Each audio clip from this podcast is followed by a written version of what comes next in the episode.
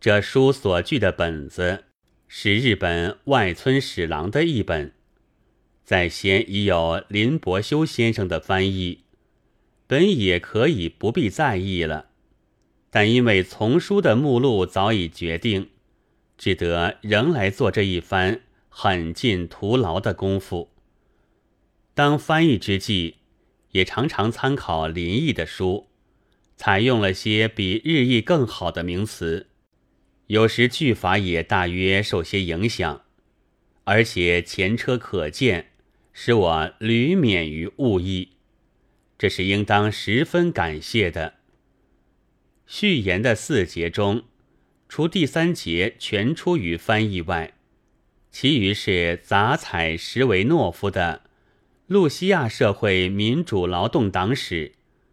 山内丰介的路西亚革命运动史和普罗列塔利亚艺术教程语录中的普利汉诺夫和艺术而就的，临时急救，错误必所不免，只能算一个粗略的导言。至于最紧要的关于艺术全班，在此却未曾涉及者。因为在先已有瓦勒夫松的《普利汉诺夫与艺术问题》复印在苏俄的文艺论战之后，不久，又将有列什涅夫文艺批评论和雅各伍莱夫的《普列汉诺夫论》出版，或则简明，或则浩博，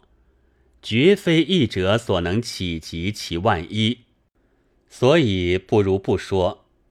希望读者自去研究他们的文章。最末这一篇是译自藏原为人所译的《阶级社会的艺术》，曾在《春潮月刊》上登载过的，其中有普利汉诺夫自序对于文艺的见解，可作本书第一篇的互证，便也附在卷尾了。但自省一文，这回也还是硬译。能力至此，仍需读者伸指来寻线索，如读地图。这实在是非常抱歉的。一九三零年五月八日之夜，鲁迅教毕，寄于上海闸北玉炉。